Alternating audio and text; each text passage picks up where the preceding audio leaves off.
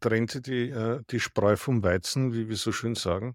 Äh, und da zeigt sich äh, das wahre Gesicht hinter diesen Reifegraden irgendwelche Wertungen und moralisierende Statements stehen. Postmodern ist besser als modern, modern ist besser als traditionell. Darauf verweist der Lelou auch sehr ausführlich. Es geht eher darum, dass die höheren Reifegrade einen höheren Komplexitätsgrad aufweisen und somit besser geeignet sind, für, um komplexe Probleme zu lösen. Agilität ist der Schlüssel zum Erfolg. Doch warum tun sich Unternehmen, vor allem Konzerne, damit so schwer? Willkommen bei Agiler Senf. Entdecke die Geheimnisse agiler Methoden und bringe dein Unternehmen effektiv voran, ohne dabei die Rentabilität zu vernachlässigen. Wir sind Heiko und Danny und begleiten dich auf dieser spannenden Reise in die Welt der Agilität. Guten Abend nach Österreich, lieber Thomas. Schön, dass wir jetzt zum zweiten Mal die Chance haben zu sprechen. Guten Morgen, Danny. Ja, es freut mich auch sehr. Du bist wohl erholt äh, aus dem Urlaub aus Italien zurückgekommen. Ja, wohl erholt, wohl genährt mit einigen Kalorien, die kapexiert worden sind auf den Hüften leider. Ja. Kann ich nur sagen. Spaß. Spaß hatten wir auch. Ja. Mal, Das ist auch richtig. Ja. stimmt. Mal so als persönliche Frage, wie schaffst du es, wenn der Urlaub ein bisschen äh, ausufert, die, die Kalorien wieder runterzuhaben? Hast du jetzt so eine, eine kleine Kur, wo du sagst, jetzt, jetzt kein Bier mehr oder jetzt kein Frühstück mehr oder keine Ahnung was? Ja, ja, da- das mit kein Frühstück mehr geht relativ leicht. äh, Das funktioniert. Ähm, äh, Alle anderen Sachen sind relativ schwierig. Ja. Ja. Also meistens dauert es dann eine Zeit, bis das Zeug wieder weg ist. Ja. Bis der Capex abgebaut wurde. bis der Winter da ist und dann passiert sowieso, ne? Dann kommt wieder die, die Ja. Weihnachtszeit. Alles Gute. Ja. In diesem Das Sinne, ich weiß nicht, wie ich die Brücke Ja. baue. Ähm, es gibt, glaube ich, gar keine Brücke. Aber wir wollen uns heute dem Thema äh, widmen, warum agile Transformationen starten und nie enden. Ähm, ich finde, das ist ein schöner Titel deines letzten Beitrags, den man auch auf LinkedIn verfolgen kann. Und darüber wollte ich mit dir sprechen. Ich finde das eine, eine, eine logische Folge zu dem, was wir in unserer ersten Folge besprochen haben. Wir haben zwar da, da den Cliffhanger am, am Ende gesetzt, dass es dann über Spannungsfelder geht. Ähm, den Cliffhanger oder den Spannungsbogen würde ich gerne aufrechterhalten für die nächste Folge, äh, wenn ich dich nochmal einladen darf. Ähm, weil ich finde, Gerne. thematisch oder, oder von der Abfolge her dieses Thema total spannend, weil Heiko und ich hatten letztens über einen Artikel gesprochen von ähm, einem Autor namens Peter Proll, äh, der sich der sich schimpft, the Agile Movement has failed, also die agile Bewegung ist gescheitert. Und ich glaube, das geht in eine ähnliche Richtung wie dein Artikel. Von daher würde ich hier und da vielleicht mal ein, zwei Botschaften aus dem Artikel und wie Heiko und ich drauf geguckt haben, hier mit einfließen lassen. Ähm, und dann widmen wir uns in der nächsten Folge den Spannungsfeldern, ähm, weil ich diese auch extrem spannend finde. Das mal so als Teaser. Eins davon ist Leadership versus Management, Bottom-up Ja. versus Top-down. Also da gibt es einige. Ne? Und an denen werden wir auch heute dran vorbeikommen. Ich glaube, das ist eher wie so eine Art Fundament, diese Spannungsfelder, die immer da sind. Ähm, aber wir werden uns denen mal dediziert widmen in der nächsten Folge. Aber heute soll es darum gehen, warum agile Transformationen starten und nie enden. Was hat es damit auf sich? Magst du uns mal einen kurzen Einstieg geben und dann können wir in die Diskussion kommen? Sehr gerne. Ähm, das ist ein Thema, äh, das ich vor einem Jahr gemeinsam mit einer lieben Kollegin, mit der Karin Meyerhofer, gemeinsam aufgearbeitet habe, das dann auch in einem, in einem Vortrag bei der Agile Tour Vienna gemündet ist. Und wir sind da eher zufälligerweise drüber gestolpert, indem wir beide den Frederick Laloux Reinventing Organizations gelesen haben und ähm, alle, die das Buch kennen, wissen, dass der Frederick Laloux aus der Evolutionstheorie abgeleitet und aus der Verhalten- Verhaltensforschung abgeleitet ja ein Reifegradmodell für Organisationen da drinnen vorstellt.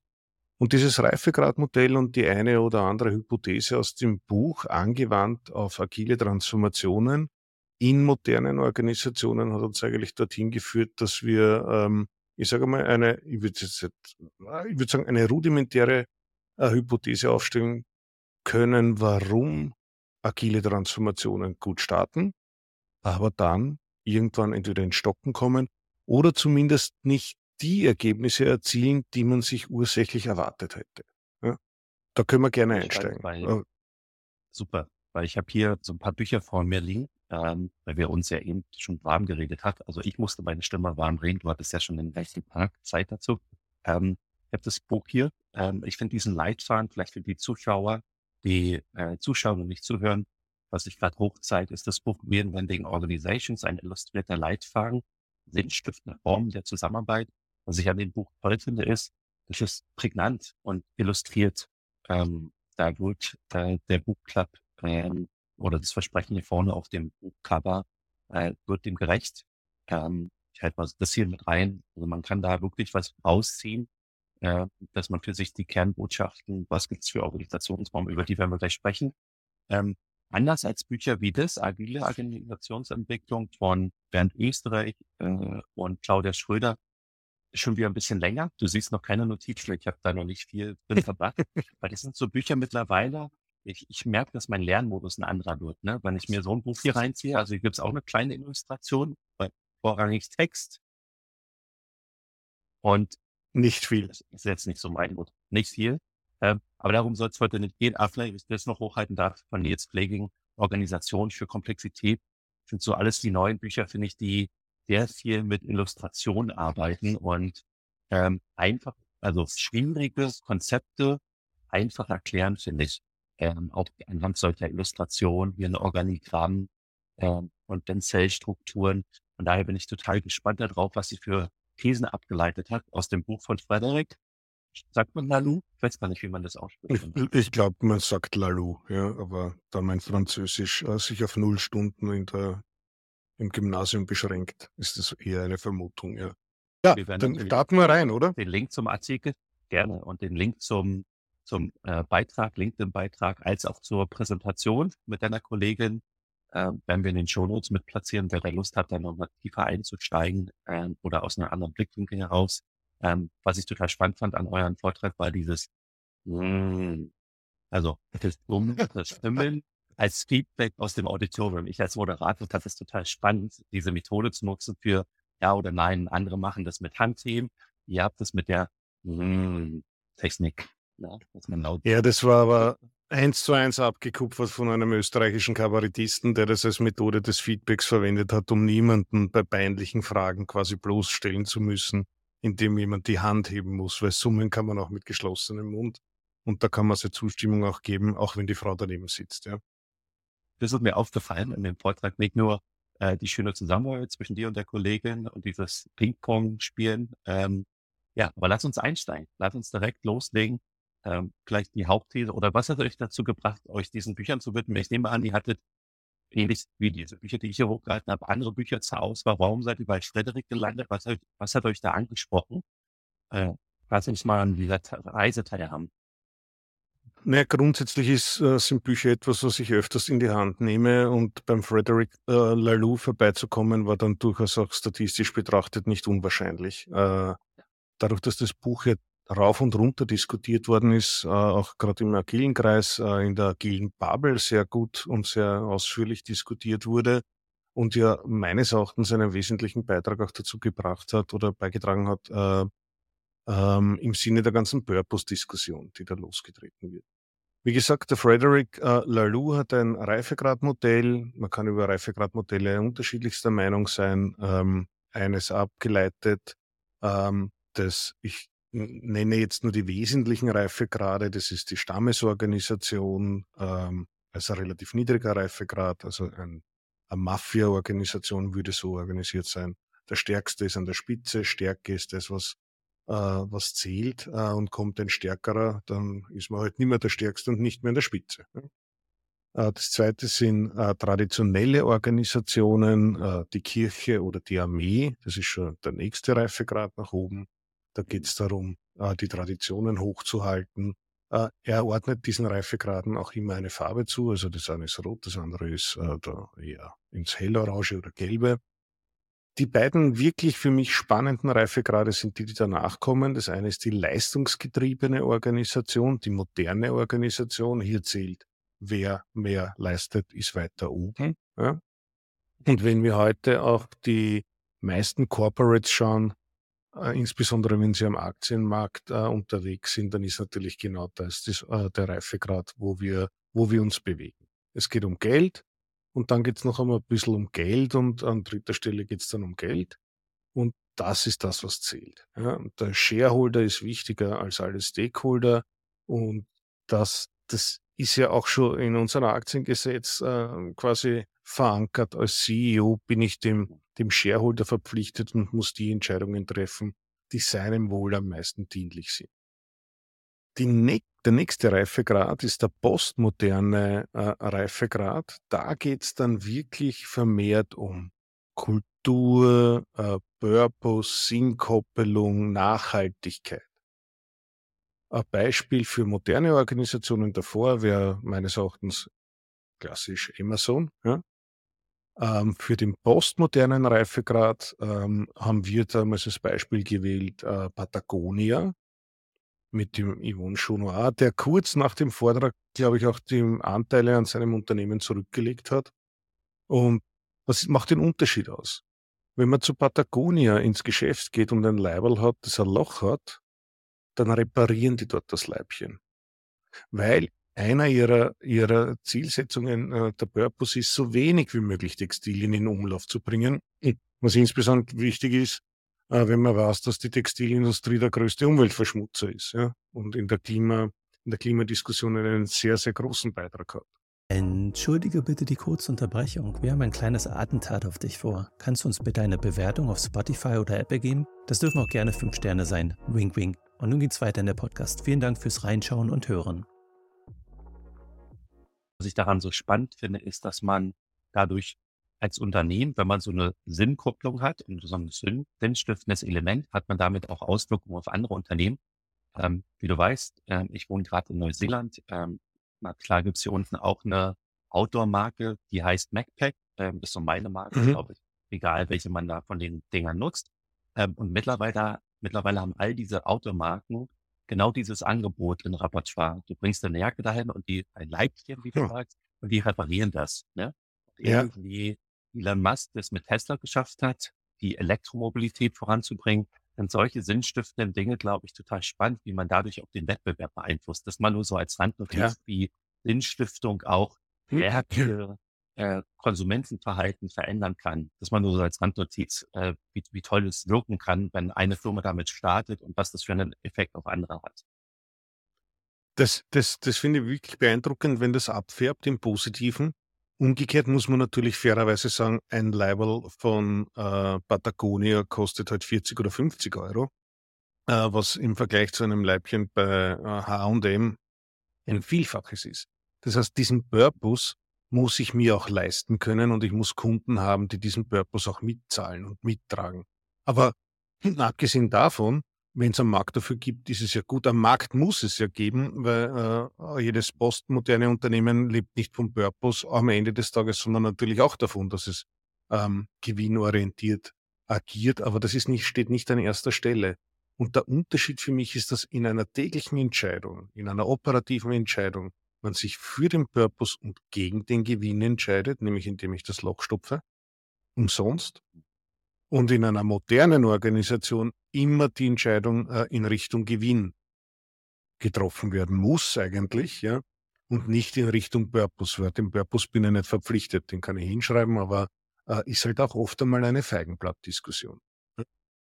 Also die beiden, um diese beiden Reifegrade geht es im Wesentlichen, weil der Großteil unserer Unternehmen und uns, die wir betrachten, wo machen wir agile Transformationen? Wir reden ja jetzt nicht vom, vom Tischler, der drei Leute hat, sondern wir reden von großen Organisationen, die in sich schon durch das soziale Gefüge eine gewisse Komplexität aufweisen. Also meistens auch Unternehmen, die an der Börse äh, notiert sind. Äh, dort ist der Großteil zu Hause. Wenn wir aber auf Agilität einen Blick werfen, ja, dann sind wir eher in einem postmodernen Reifegrad unterwegs. Da geht es um Werte, da geht es um Purpose, da geht es um Selbstmanagement, um Selbstbestimmung. Ja. Und jetzt gibt es noch zwei Hypothesen, die man aus dem Lalu rauslesen kann. Die eine Hypothese ist, eine Organisation kann sich nur so weit entwickeln, wie die Führungsspitze auch vom Reifegrad entwickelt ist. Das heißt, habe ich eine Organisation, die äh, von jemandem geführt wird, der nach modernen Kriterien tickt, also leistungsgetrieben tickt, dann kann ich keine Organisation drunter bauen, die postmodern ist und nach Purpose tickt. Das geht nicht. Wird man nirgendwo finden. Ja? Eine Hypothese. Und die zweite Hypothese ist, ähm, es ist mir runtergefallen. Die zweite ist, dass ich, wenn ich, Entschuldigung, wenn ich eine, eine Methode eines höheren Reifegrads in einer äh, Organisation niedrigeren Reifegrads verwende, dann führt es zu Irritationen. Nehmen wir das vielleicht bessere Beispiel oder ein deutlich anschaulichere Beispiel. Wenn ich in einem traditionellen Unternehmen wie der Kirche über moderne Aspekte wie Leistung rede, dann wird es dort irgendwie schräg ankommen. Und wenn ich in ein, das führt zu, passt irgendwie nicht, ja? Wird nicht, wird anecken. Und wenn ich in modernen Organisationen über Purpose rede und das äh, nur deutlich ein Feigenblatt ist, dann wird es auch zu Irritationen führen.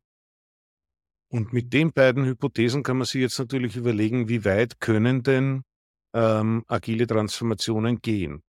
Also wenn ich sage, äh, ich weiß nicht, ob die äh, Definition jetzt international abgestimmt und äh, zertifiziert ist, aber für mich ist Business Agilität etwas, äh, was ich aus den Büchern vom Herrn, vom Herrn Klaus Leopold ableiten würde, dass ich äh, eine agile Produktentwicklung habe, um mit einer guten Time to Market über die ganzen äh, Funktionalitäten der Produktentwicklung auch Business gut bedienen kann.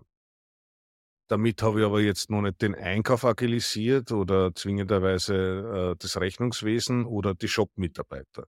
Das heißt, ich habe einen Teil der Firma, eine Teilkette agilisiert.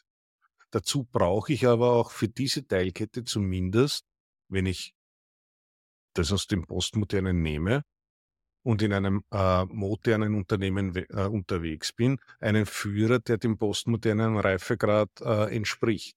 Eine, jemanden an der Leadership-Spitze, der für die ganze Kette verantwortlich ist und an einen postmodernen Reifegrad folgt. Weil sonst schiebe ich etwas Postmodernes äh, jemanden unter die Haube, der äh, zu dem modernen Reifegrad entspricht und somit leistungsorientiert ist. Und das wird wiederum zu Irritationen führen. Das heißt, je kleiner eine Einheit ist, desto wahrscheinlicher ist es, dass sie sich gut agilisieren kann, wenn der, der, der Mensch an der Spitze dem, dem postmodernen Reifegrad entspricht je größer die Units werden und je, äh, je weiter die Verantwortung gefächert ist, und wenn wir jetzt von einem gesamten Unternehmen reden, dann äh, schiebe ich etwas Postmodernes in ein gesamtes modernes Unternehmen rein und das führt unweigerlich irgendwo einmal zu Dingen, dass sie verhaken. Dass mhm. leistungsgetriebene Ansätze in die Agilität reinkommen, dort, wo sie dann nicht mehr passen, wo vielleicht durchregiert wird, äh, weil, weil der Product Owner wird übergangen und ich regiere direkt in ein Team hinein, äh, weil einfach ein KPI zu erfüllen ist, etc. Ja. Das haben wir, glaube ich, alle hier und da schon erlebt, ähm, dass an einem gewissen Zeitpunkt, gerade in so im Leben wie auch in der Wirtschaft, ne, im Berufsleben, wenn Stress am höchsten ist, zeigt sich das ja erst, was die wahre Kultur ist oder was die wahre ja. Persönlichkeit eines Menschen ist. Ne? Und wenn alles gut läuft, wenn die Zahlen stimmen, ist man vielleicht auch nicht so sehr im Leistungsdruck und im Profitabilitäts-, Rentabilitätsdruck. Vielleicht kann man dann mal das ein, zwei Prozent negieren und sagen, okay, hier muss ich nicht reinhaken. Aber wenn es, ja, wenn ich, wenn mein Bonus davon abhängt oder meine Schwere oder mir Druck machen, dann äh, kommt man ganz schnell zu Mikromanagenden, Vorständen, die nichts rundweg delegieren können, sondern da den Finger drauf haben und dann direkt in die Teams reingehen. Und das habe ich gesehen, wie dann am Product Owner vorbei, am Tribe Lead vorbei, ähm, vielleicht in dem Fall war es, war es am Tribe Lead vorbei, direkt mit dem Product Owner geredet äh, und den, den mhm. Druck das kleine Team so erhöht haben. Ähm, ist brutal. Ne? Und da zeigt sich dann, was du beschrieben hast, moderne Organisationen, leistungsgetriebene Organisationen versus selbstbestimmte, selbstorganisiertes, agiles Arbeiten in der postmodernen, ähm, was nicht heißt, dass das Team, hätte man sie darauf hingewiesen, hey, wir brauchen das jetzt, oder da gibt es ja auch Prozesse, dass sie es vielleicht sogar geschafft hätten. Aber ich glaube, dieses, dieses erste Muster, dieses erste Verhaltensmuster vielleicht von leistungsgetriebenen Managern ist, ich habe das Recht, durch die Organisation dahin zu gehen, wo ich es brauche. Und das führt ja überall zu Irritationen. Ja, dann Backlog ist dann HD, und dann geht's dann nur noch darum, was, was da oben erforderlich ist, ja. Ja, da trennt sich die, äh, die Spreu vom Weizen, wie wir so schön sagen. Äh, und da zeigt sich äh, das wahre Gesicht. Das muss ja auch nicht, man muss ja nur dazu stehen, das ist ja in Ordnung. Ja? Also Mhm. Was, sie, was glaube ich auch unbedingt zu vermeiden ist, ist, dass hinter diesen Reifegraden irgendwelche Wertungen und moralisierende, ähm, moralisierende Statements stehen. Postmodern ist besser als modern, modern ist besser als traditionell. Darauf verweist der Lelou auch sehr ausführlich. Es geht eher darum, dass die höheren Reifegrade einen höheren Komplexitätsgrad aufweisen und somit besser geeignet sind, für, um komplexe Probleme zu lösen was ja an modern versus postmodern relativ einfach sichtbar ist. Eine moderne Organisation, die eher top-down geführt wird, wird weniger gut sein, komplexe Sachverhalte zu lösen, als eine postmoderne Organisation mit Selbstbestimmung unter, ein, ein, ein, unter Einschluss aller Mitarbeiter, die, die zur äh, komplexen Problemlösung beitragen. Ja. Also, ich meinte auch, geht, aber es geht, aber es geht nicht, das, ja, Entschuldigung. Mach mal, mach mal bitte. Nein, es, es geht nicht, das ist mir immer ganz wichtig, es geht nicht um besser oder schlechter. Es geht um anders oder kann mehr oder kann was anderes, ja. Und das wären so zwei Weggabelungen, bevor wir dann vielleicht zu der Konklusion kommen in dem Artikel und vielleicht auch möglichen Lösungsansätzen. Ähm, aber bevor wir dahin kommen, vielleicht zwei mögliche Weggabelungen. Kannst du gerne entscheiden, ob wir da reingehen wollen. Das eine ist äh, zu den gut und schlecht, also besser oder schlecht. Diskussion in der agilen Bubble ist das ja immer schlecht. Leistungsgetrieben, moderne. Ne? Und ich sehe viele meiner Kolleginnen, die dann, das ist das einzig Wahre. Wir müssen jetzt postmodern, modern werden. Ähm, und wir sehen gar nicht da, wo die Organisation heute steht. Also die sind dann so nicht nur ein, zwei Schritte voraus, sondern zehn und sprechen dann von Dingen wie, wir müssen unsere Gehälter offenlegen, weil das machen ja andere Firmen auch.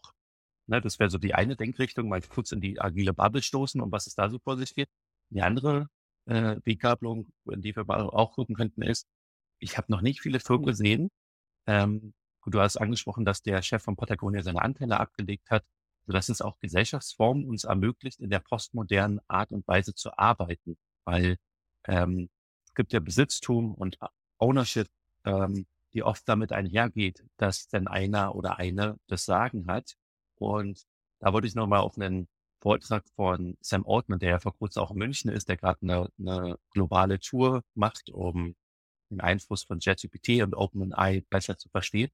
Ähm, und mhm. er hat in einer Podcast so schön gesagt, dass die sich sehr stark mit diesem Thema auseinandergesetzt haben, was für eine Organisationsform und Gesellschaftsform wir eigentlich sein wollten. Und die fingen als NGO an und haben dann gemerkt, im Rahmen dieses, ist ja ein Wissenschaftsprojekt, damit ist es gestartet, haben die gemerkt, diese Organisationsform oder Gesellschaftsform vielmehr hilft uns nicht, die benötigen Gelder einzusammeln, die es braucht, um diese Forschung voranzutreiben.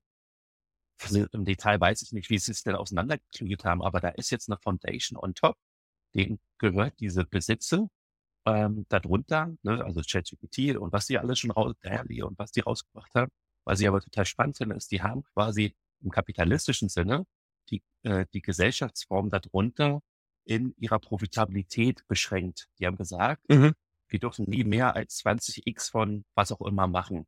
Mhm. Also die sind schon ein paar Schritte weitergegangen. Und was ich damit sagen will, ist, ich habe noch nicht viele Gesellschaftsformen oder Ansätze wie diese gesehen, wo man sich des, des Einflusses der Gesellschaftsform und wie viel Profitabilität unsere Technologie womöglich machen kann, was das mit uns als Organisation macht, habe ich noch nicht viele gesehen, die sich wirklich damit auseinandersetzen weil das ist, wie du sagst, sehr komplex, ähm, dieses Gebilde. Das ist immer so eine zweite mögliche Weggabelung. Wir können beide Wege gerne mal runtergehen, kannst du entscheiden. Na, lass mich kurz bei dem, äh, bei der, bei deiner zweiten Gabelung ähm, einhaken. Ähm, ich habe da auch ein Beispiel, Hören sagen, wohlgemerkt, äh, eine, eine Firma, ich glaube, die Firma ist Omikron in, in Vorarlberg, ähm, die auch in eine Stiftung übergeführt worden sind, wo eben das kommerzielle Modell kein gewinnbringendes Modell mehr ist, primär, sondern ein Modell ist, ähm, das so viel abwerfen muss, damit die Firma natürlich äh, profitabel ist, um sich selbst zu erhalten. Aber einer der wesentlichen äh, Motivationen an der Ecke ist, äh, dass es Arbeitsplätze auch gibt. Und dass mhm. nicht jede Effizienzkeule sofort geschwungen wird. Und das, da gibt es mhm. natürlich auch einen geschriebenen oder ungeschriebenen Vertrag zwischen dem Unternehmen und den Mitarbeitern, äh, der sicherlich so Dinge wie Fairness etc. beinhält. Ja? Aber das ist natürlich nur dann möglich, wenn das keine Aktiengesellschaft ist, weil die ja wiederum einer anderen Gesetzgebung unterliegt. Ja? Das heißt, es wird andere Gesellschaftsformen brauchen als kommerzielle Rahmenmodelle, die die Postmodernität möglich machen. Oder wir haben nur mehr Familienunternehmen, weil da kann der Eigentümer natürlich entscheiden, wie er will. Ja? Aber wenn wir von, von ich habe verteilte äh, Investoren und Shareholder und ich habe ich hab ein Management, dem eigentlich nicht, nichts gehört, sondern die ja nur ähm, die Mittel verwalten, dann ist es, dann wäre ich den modernen, den ähm, modernen Reifegrad schon dort und da, und auch davon spricht der Lalou in der Vertikalität, dass man natürlich Dinge äh, dort und da einsetzen kann eines höheren Reifegrad und das auch, wenn man das richtig macht, dass das auch funktioniert. Aber wir werden nie auf einem postmodernen Reifegrad landen. Und somit mhm. nie ganz bei einem, meines Erachtens 100 Prozent, also der Möglichkeit, ein 100 Prozent agiles Unternehmen zu führen. Das heißt ja nicht, dass jedes postmoderne Unternehmen automatisch ein 100 Prozent agilisiertes Unternehmen sein muss. Aber ich glaube, dass es eine, eine Vorausbedingung ist, eine Voraussetzung ist, dass das, dass das gut möglich ist. So viel zu deinem die, die zweite Weggabelung. Weg. Ja. Äh, äh, ist spannend, aber du findest, glaube ich, die erste noch spannender, ne? dass man die erste, äh, ja, lass uns mal kurz, ja. ja. ja. Weggabelungen sind grundsätzlich äh, spannend, ähm, wie der Herr Yogi Berra, wenn man den kennt, ähm, Catcher von den Yankees, elfmaliger World Series Gewinner, äh, der hat ein paar sehr schlaue Sprüche abgesondert und einer war, wenn du zu einer Weggabelung kommst, dann nimm sie. Gut, dann gehen wir jetzt zur ersten, dann haben wir es genommen, sozusagen. Ja. Deine, deine Frage war ja, äh, was, was, heißt, was heißt das für die agile Bubble, oder? Oder uns Agilisten, die ja mhm auch aus meiner Sicht oft in einer Bubble sind, in fast in so einer missionarischen Stimmung. Auch gerade wenn man mit dem Management äh, spricht, dann ist es oft so, hier ist alles falsch, so ist es besser. Und dann ja. kommen diese Irritationen aufeinander und dann ist da so eine stockstarre Verfechter des Neuen gegen Verfechter des Alten fast schon, gut gegen böse und so nennt man das dann manchmal ja. auch. Hier drüben die agile Organisationsform und die agilen Silos. Wir sind ja alle, wir machen ja alles besser und hier drüben die tradierte an sich das alte, fast schon Kirche oder Ster die, die Tribes, ja, ja. also die, die machen es alles schlecht und dadurch kommen halt nicht eine Irritation, sondern wirkliche Konflikte zustande, weil man dann gar nicht mehr mit Empathie, äh, mit diesem Einfühlvermögen vor sich geht, dass man sagt, warum sind die hier drüben? Was war das Gute daran? Warum sind wir hier? Warum sind wir den Schritt gegangen? Und ich glaube, da gibt es viele Irritationen auch in der agilen Bubble. Ja, es ist definitiv eines der Spannungsfelder auch, das, das sich hier auftut. Ja. Äh, und ich glaube, man muss, man muss die Dinge sehen, wie sie sind, schlicht und ergreifend. Ich kann natürlich äh, als Agilist und als äh, jemand, der die Agilität hochhält, äh, immer dagegen wettern, warum tun die denn da nicht im Management? Ja? Und da müsste man ja. ja. Erstens einmal ist man nicht in seinem eigenen Circle of Influence im Kern. Ja? sondern das, wer da tun müsste, man, ja, ist ja jemand anderer. Und dieser anderer, wenn man jetzt aufs Top-Management schaut, dann sind Top-Manager Menschen, die Ziele haben, ja, und deren größter Anteil der Vergünstigung, also der, des Einkommens auch von der Einhaltung und Erreichung dieser Ziele abhängt. Und wenn ich diese Finanzströme in einem Unternehmen nicht verstehe, also was lässt die, die Leute in was für Richtung ticken, ja, und das ist, dafür kann niemand im Top-Management etwas, äh, sondern so tickt die Welt. Es sind Ziele und daran hängt ein Bonus. Und niemand, ja, also nicht, stimmt nicht, es gibt sicherlich Leute, die gerne auf Geld, die auch aufs Geld verzichten, aber die wenigsten Leute würden Entscheidungen treffen, die dazu führen, dass sie weniger Geld verdienen. Das heißt, wenn ich so incentiviert bin, dann wäre ich natürlich danach dran. Das ist ja nur in der Natur des Menschen, eines normalen Menschen, dass er das tut, wo er, womit er mehr Geld auf seinem privaten Konto am Ende des Tages hat. Und dementsprechend, je, je klüger und äh, je weniger klug diese Ziele definiert sind ja, für das Unternehmen, desto klügere oder weniger kluge Entscheidungen werden für das Unternehmen grosso modo von oben gefällt. Und das ist die leistungsgetriebene Organisation, weil Manager sind ja nur Verwalter der Mittel von den eigentlichen Eigentümern und denen verpflichtet. Ja, und von denen bekommen sie ihre Ziele. Und da kann ich jetzt unten sitzen in meinem Team als äh, Scrum Master oder als Tribe Lead oder was auch immer. Ja, und natürlich nach oben schauen und mal denken, geht's noch gut? Ja, das ist doch bar jede Vernunft. Wenn es aber dem Ziel dient, dann wird's so sein. Und es ist immer, und das sage ich in einem anderen Vortrag, immer der Hund, der mit dem Schwanz wedelt. Und der Hund ist das Geld, der Schwanz ist das andere und nicht umgekehrt. Und das muss man verstehen. Und das ist ja nicht nur bei den Top-Manager-Gehältern so, das ist ja auch, wie ist der Vertrieb incentiviert? Wie ist das Produktmanagement incentiviert? Wem ist der Einkauf verpflichtet? Ist der Einkauf verpflichtet, den besten, qualitativ besten äh, Lieferanten für mich auszusuchen, gemeinsam mit mir? Oder sagt der Einkauf oder hat der Einkauf ein Ziel, so viel wie möglich Geld im Einkauf zu sparen? Und je nachdem ist der RFP so oder so. Ja? Also in die eine oder in die andere Richtung geleitet. Ja? Und halt das muss man verstehen, um Frust vor sich selber ja wegzuhalten. Wenn ich in der Bubble bin oder in einem agilen Team bin und mir jeden Tag aufreibe über die Top-Down-Entscheidungen, ja, dann werde ich irgendwann einmal frustriert sein. Aber man muss auch verstehen, dass niemand in der Früh aufsteht und sagt, heute mache ich schlechte Entscheidungen gegen das Unternehmen. Auch das ist der Fall. Jeder für, für, für Agilisten, agile Coaches, ihr nennt sie agile Master, Scrum Master, hm. Organisationsentwicklerinnen. Ähm, deine Empfehlung ist, klar, das erstmal verstehen. Du als Manager verstehst es. Ne? Du bringst dieses, weil du bist in einer Managementaufgabe und Funktion und Führungsaufgabe. Ähm, was sind da vielleicht Ansätze, wo du sagst, ähm, schaut doch mal dahin, ohne dass du, dass das jetzt vielleicht alle Probleme löst. Aber was, was könntest du dir vorstellen, um dieses Verständnis aufzubauen äh, und dann besser mit diesem, ja, vielleicht auch Druck oder Missverständnis oder Frust, wie auch immer, umzugehen? Gut, das hängt jetzt schwer vom Unternehmen ab, nicht? Wie offengelegt die diversesten Zielesysteme von oben nach unten sind. Wenn die transparent sind, fällt natürlich vieles, vieles leichter, weil man da viel verstehen kann, ohne, ohne dass man jetzt was interpretieren muss. Ich kann mit meinen Kollegen im Produktmanagement reden, ich kann, ich werde den Vertrieb verstehen.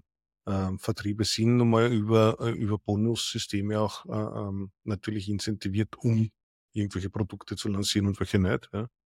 Äh, da kann ich jetzt gut dafür sein oder dagegen sein, es ist nun mal so. Das ist das ist und das ist das, was ich meine mit, da muss man hinschauen und die Sachen so sehen, wie sie sind. Äh, versuchen zu verstehen äh, und einzuordnen, warum Entscheidungen so gefällt werden und nicht gleich äh, immer ähm, im Negativen zu unterstellen. Und das ist in der heutigen Zeit halt oft der Fall, ja, dass man dem anderen oder anderen äh, sehr schnell Bösartigkeit, also in eine moralisierende Diskussion zumindest äh, verfällt, ja. Äh, noch einmal, niemand steht in der Früh auf und sagt, äh, heute bin ich böse, heute handle ich gegen das Unternehmen, heute äh, wüge ich es den Mitarbeitern rein oder sonst was. Also kenne mhm. niemanden persönlich. Ja. Und da haben wir ja positive und agil, agile äh, Agilisten haben ja die Anlage, positiv zu denken und haben ja das richtige Menschenbild. Warum darf ich das nicht auch einem Manager unterstellen? Genau. Punkt. Ja. Mit Blick auf äh, den, die Eingangsthesen, ne, wenn ich die nochmal mhm. wiederholen darf, Organisation be beziehungsweise Teile davon können sich nur in den Reifegrad entwickeln, den auch die Führung aufweist. Ne? Also wenn man, wie du so schön sagst, jetzt mal ein Extrembeispiel, die postmoderne, agile Denke und Verhaltensweisen in die Kirche bringt, hm, dann wird es zu richtigen Irritationen führen. Das ist genau, was die zweite These ist.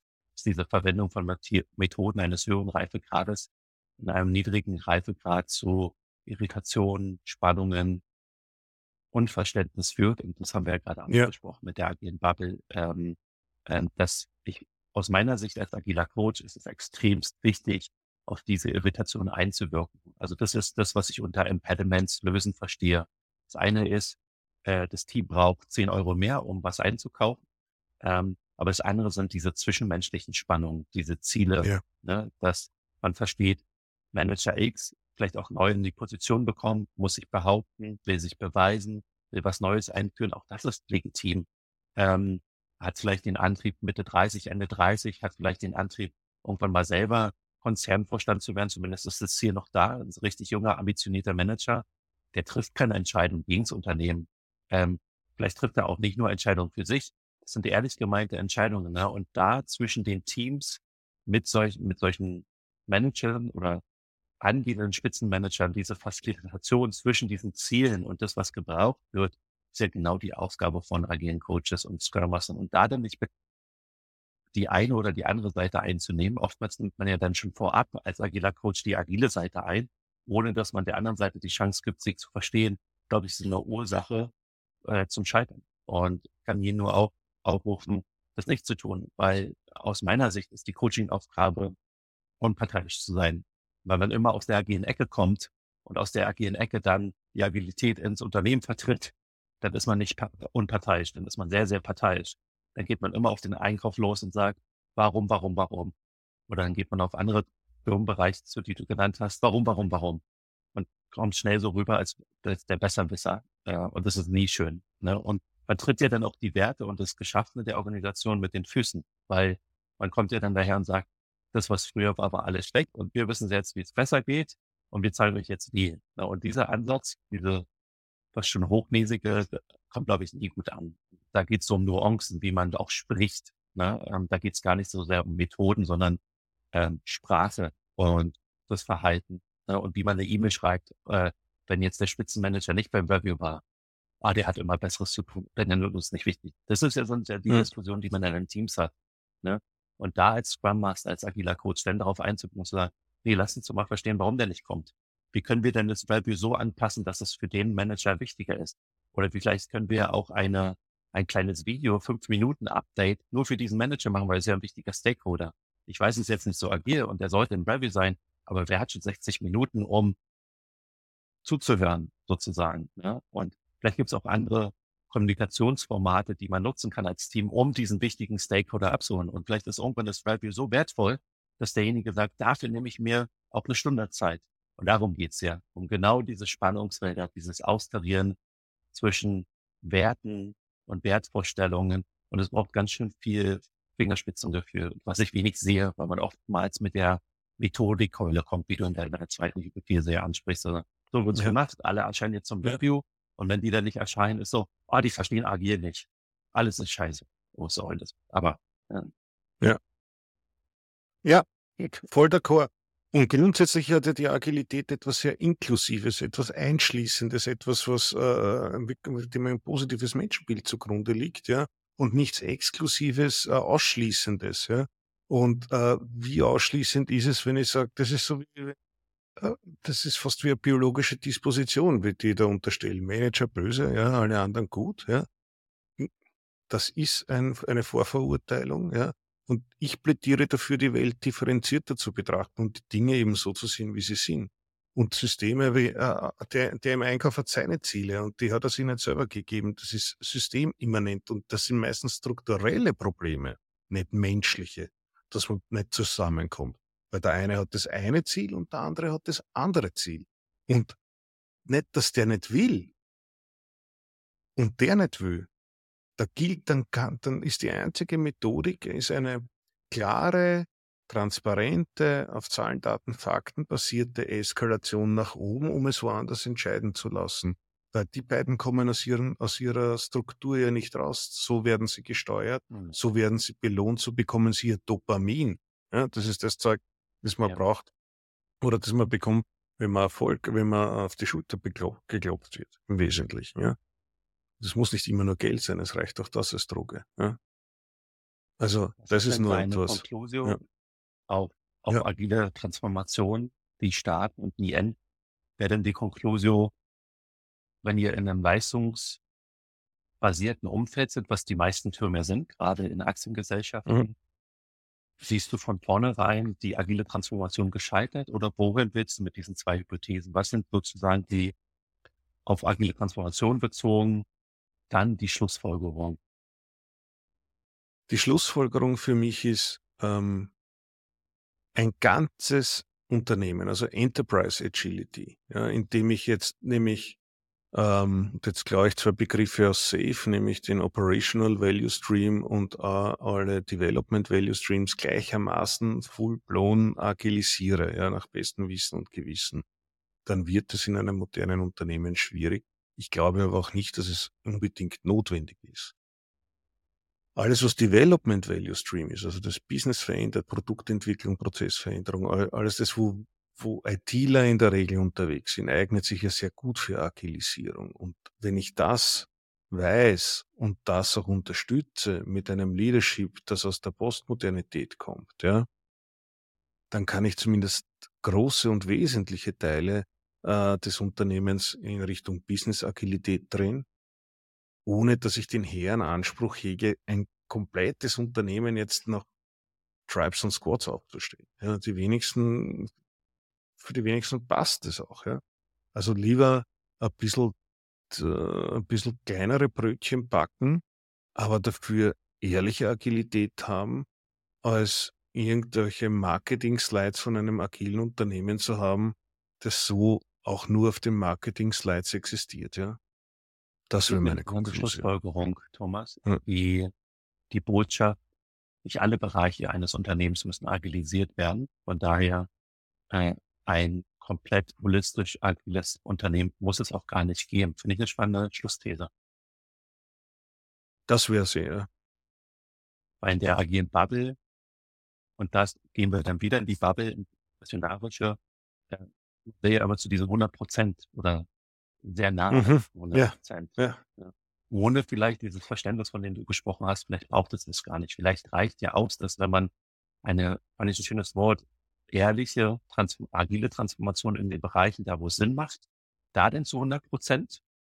Ja. Und da das missionarisch und idealistisch vorgehen und dann aber ganz genau auch wissen, in, im Kern, ne, dieses operative Modell, von dem du dann oft sprichst, was ja hm. ein Mittel zum Zweck für das Geschäftsmodell immer nur sein kann. Ja. Und dann in Bereiche, dann Blick der anderen Organisationen ist, wo man sagt, die sind jetzt nicht agil unterwegs, aber dann stellen wir uns darauf ein. Ähnlich wie wir uns ja auch einen Supplier einstellen würden, der seine Methoden und sein Vorgehen hat. Ja. Also das ja. wäre dann eher so ein, so ein Netzwerk aus internen Stakeholdern oder Divisionen, mit denen man zusammenarbeitet und dann eine Agentur über hier. Ja, also, und ich glaube, das ist vielleicht ein ganz guter gangbarer Weg, ähm, gar nichts hinzuzufügen. Das macht aus meiner Sicht Sinn. Das freut mich, ja. Was wolltest du gerade noch hinzufügen? Nein, nein, nur, nur, nur, wie gesagt, nur die Dinge so zu sehen, wie sie sind und nicht, ähm, nicht lieber im Realismus bleiben, äh, als äh, in einer überzogenen äh, Forderung nach agilen und vielleicht, wo es nur mehr darum geht, der Agilität, äh, die Agilität zum Selbstzweck einzuführen, diesen Zielen zu folgen, sondern schauen, was, was ist, was ist denn relevant? Und was ist irrelevant.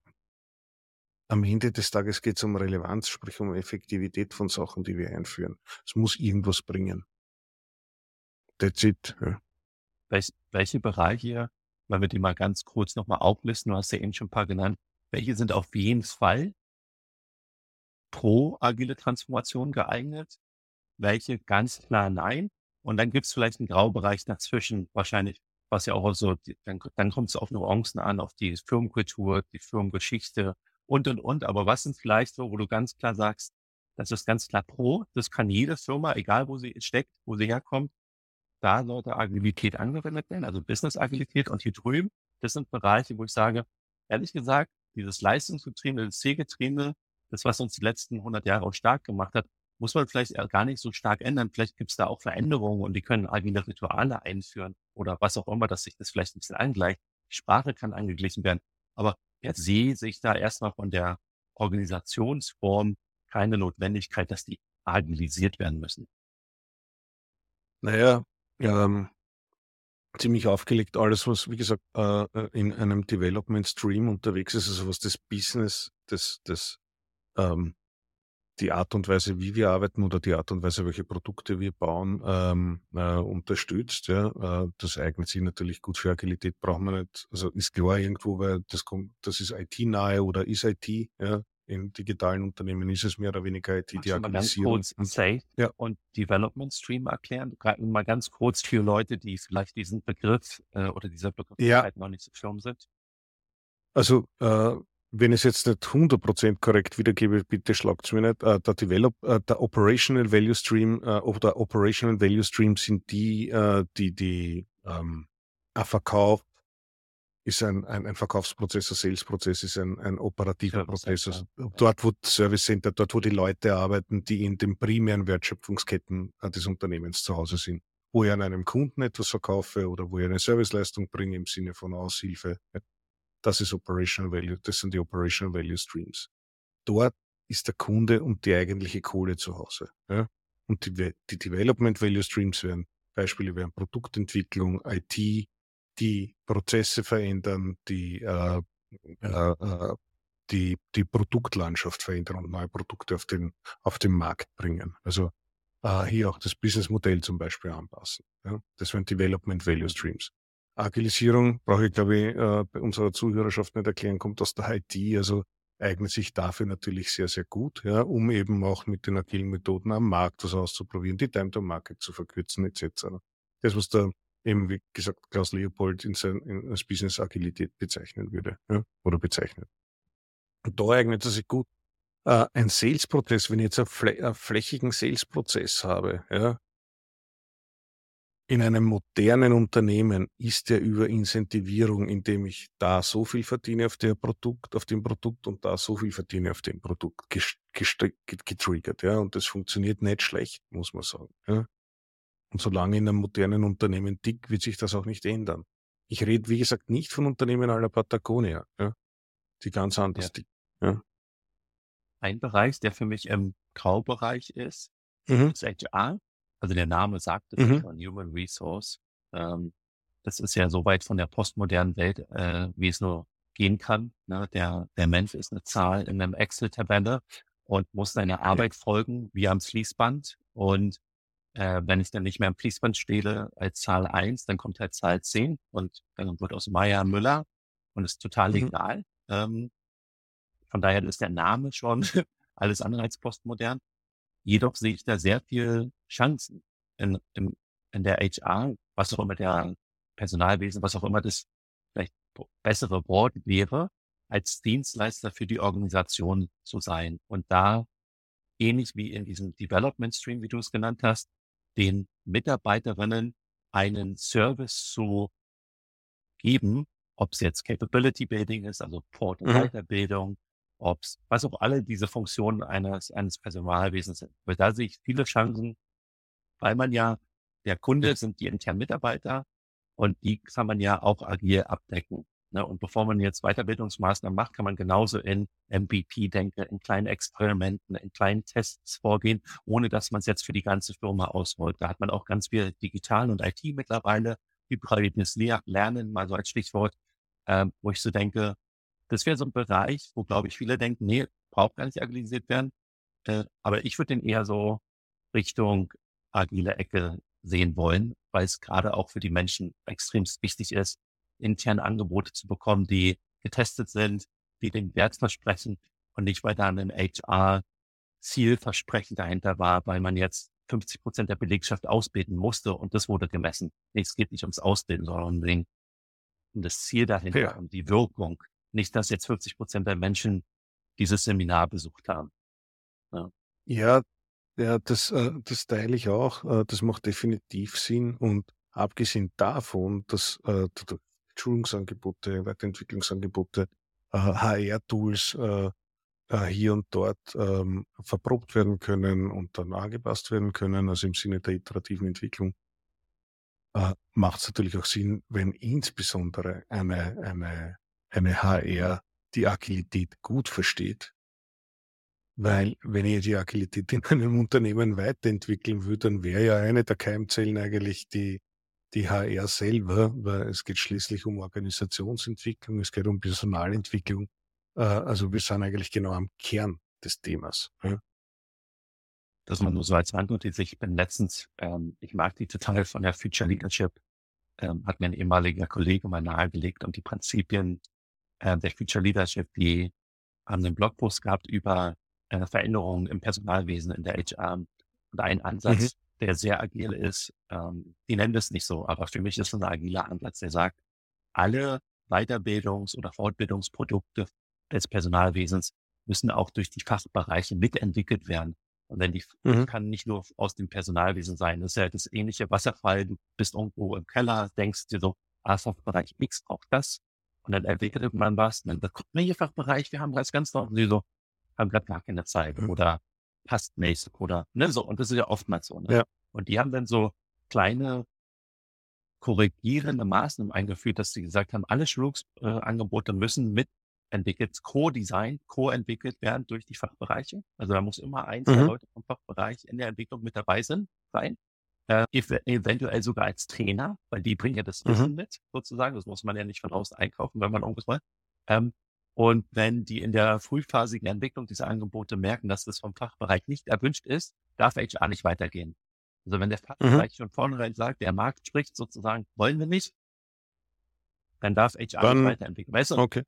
Und dann Ja. hat der Markt gesprochen, sozusagen. Ne? Und das finde ich Mhm. total Ja. spannend, diese, Mhm. diese Denkweise, dass man nur so als Randnotiz. Ähm, vielleicht zum Abschluss siehst du noch andere Bereiche, wo vielleicht Leute denken, dass es nicht agil, könnte aber agil sein, ähnlich wie die, wie das HR oder Personalwesen.